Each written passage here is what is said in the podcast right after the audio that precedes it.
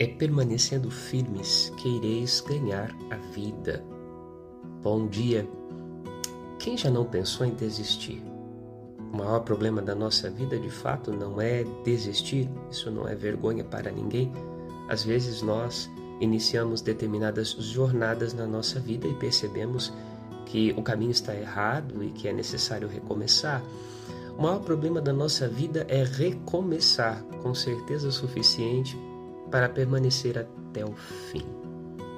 Vamos pedir a Deus neste dia que Ele nos dê essa sabedoria, especialmente nas escolhas fundamentais da nossa vida, que são aquelas que comprometem não só quem somos, mas quem são aqueles que estão ao nosso redor. Há uma graça na perseverança e na constância.